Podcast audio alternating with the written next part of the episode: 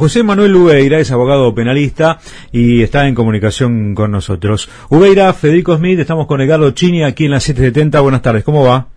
¿Qué tal? Buenas tardes, ¿cómo están? Bien, gracias por atendernos, ¿eh? No faltaba más. Usted está siguiendo de cerca siempre los temas vinculados con la mm, esta causa y todas las causas vinculadas con la, la mm, presidenta del Senado y vicepresidenta de la Nación. Bueno, ¿qué es lo que opina acerca de lo que vimos estas horas con relación a esta, bueno, ya posición muy fuerte, ¿no?, de este fiscal en la causa vialidad. El tema es el siguiente, me parece, yo voy siguiendo las causas que tienen que ver o que tienen una vinculación estrecha con el LOFER. O sea, no solamente esta, estoy viendo la la de Lara San Juan, por supuesto que soy partícipe de un montón de causas, desgraciadamente, sobre todo las de espionaje, este, la de cuadernos, en fin.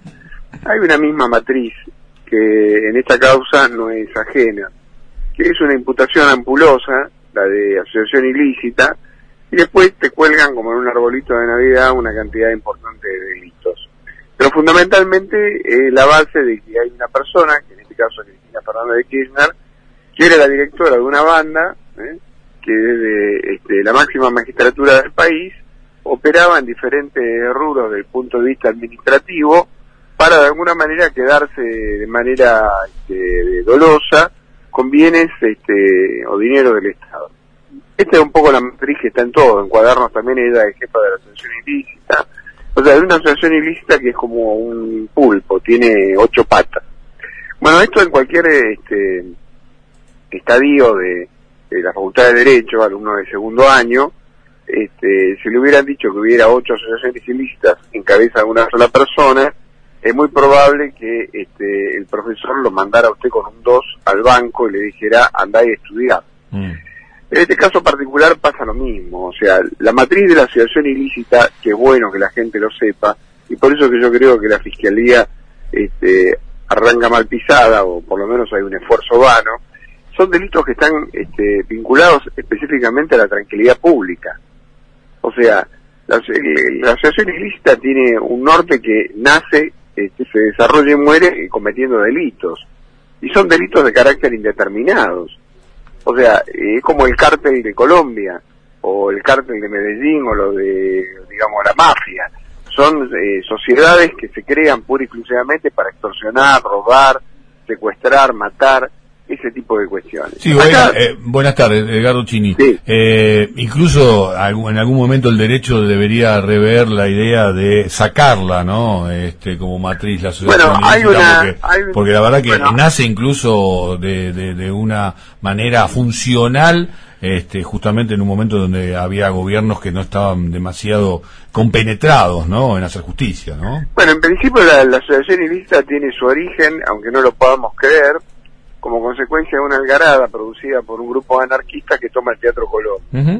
Entonces el juez del lugar, año 1920 y pico, este, digamos, lo lleva y lo mete preso por este, desórdenes, no sé, por una usurpación transitoria del Teatro Colón. Y obviamente los diarios de la época, los diarios conservadores de la época, sintieron que se había, digamos, pisoteado el santo grial de, de, digamos, de del patriciado argentino mm.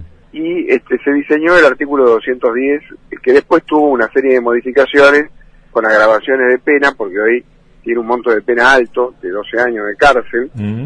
este, que se agravó durante la época de, del periodo del 70 o sea cuando seguro, manda seguro, seguro. Este, durante ese periodo sí se convirtió incluso de condena a determinadas este, expresiones políticas expresiones partidarias y demás efectivamente el, derecho, incluso la, dificultad también a veces de ejercer eh, la convocatoria de determinados testigos, ¿no? Y qué dicen en esas, este, en esas eh, apreciaciones, porque pueden ser obviamente también hechos acusados como formando parte de lo mismo que se está condenando, ¿no? Esto también. Bueno, por eso, ese, ese, todo ese periodo histórico, yo no me quiero gastar mucho porque por lo mejor el público se aburre con toda esta explicación, pero tiene que ver con que la figura delictiva apunta a otro lado o sea, de hecho, cuando uno toma el derecho comparado, ve que las asociaciones ilícitas por pertenecer o organizar una, una, maniobra ilícita no superan los montos de 5 o 6 años de cárcel. O sea, lo que tiene verdadera punición es el delito concreto que se adjudica a esa asociación ilícita. Estamos claros, ¿no? Mm. Entonces, digamos, Esto eh, funciona así. Ahora, dicho esto, ni siquiera para Macri cabe la asociación ilícita. O sea, será de alguna manera otra cosa. Será este, delitos muy concretos realizados por un determinado fulano en un momento determinado que tiene el poder. Pero acá la, estrategia es, de, perdóneme, pero la estrategia del fiscal es ir sobre la ciudad ilícita porque usted entiende que le faltan suficientes pruebas para comprobar el hecho de corrupción. Yo creo que al fiscal le faltan las suficientes pruebas desde el día uno, porque esto no es culpa de este señor que está alegando ahora, por el cual este, tengo aprecio sino que él recibe un paquete ejecutado de antemano, como lo recibió Nisman en la causa AMIA y después este, tener que poner la cara y salir a defenderlo. Mm.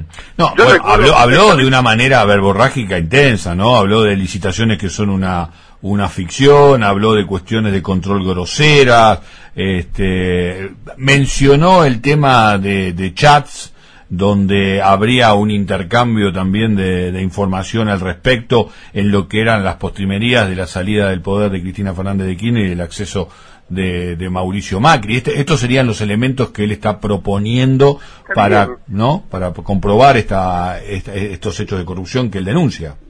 Bueno, está bien. Este, yo lo que tengo perfectamente claro que ninguno de los hechos que trae la fiscalía, o que por lo menos fue lo que se elevó a juicio, pudieron ser comprobados durante el debate oral. Mm. Es más, la prueba, digamos, del debate oral, de oral fue demoledora desde el punto de vista de las pretensiones de la acusación. Mm. Entonces, me parece que hay, este, digamos, me parece que está un poco estereotipado el tema.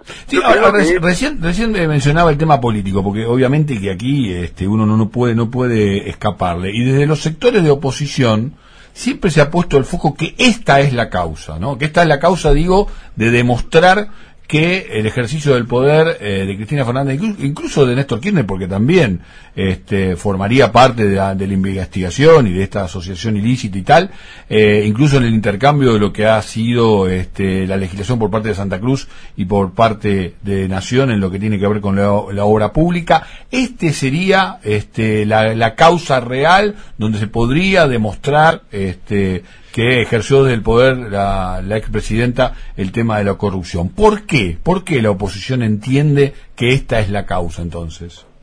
Bueno, porque va mudando, este, mi querido amigo. En una época determinada era la ruta del dinero acá. Sí.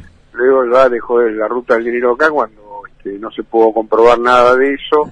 Mudaron a los sauces y Otesur y ahora pareciera que pasaron por dólar futuro y por supuesto que por la, causa del memorando. Sí, esas eran insostenibles. Y ahora, bueno, ahora llegamos a esta, y esta es insostenible también. acá hay un elemento fundamental que creo que la gente no, no lo sabe o, o lo olvida. Las cuestiones de carácter administrativo, que tienen que ver fundamentalmente con decisiones del Poder Ejecutivo de, una, de la nación o de una provincia en particular, son específicamente órbitas de decisión del Poder Ejecutivo y se resuelven concretamente dentro del ámbito de la administración pública. Acá lo que están haciendo es forzar la figura mm. para que de alguna manera le pueda dar un cociente que pueda perseguir a un grupo de personas. Mm. Y esto le va a salir mal porque es irremediablemente. O sea, cuando el derecho se forza, el derecho te expulsa. Ahora, si usted me pregunta si realmente hay una voluntad política este, poder querer, poder querer reventar a la presidenta, a la vicepresidenta de la nación actual con esta causa, y bueno, eso ya será este, materia de otra discusión, pero desde el punto de vista práctico y del derecho no resiste a nadie. Mm. Gracias, Juan José Manuel, por esta comunicación con nosotros. Un saludo grande. No, faltaría más. Un abrazo para todos. Hasta luego. José Manuel Ubeira, abogado penalista.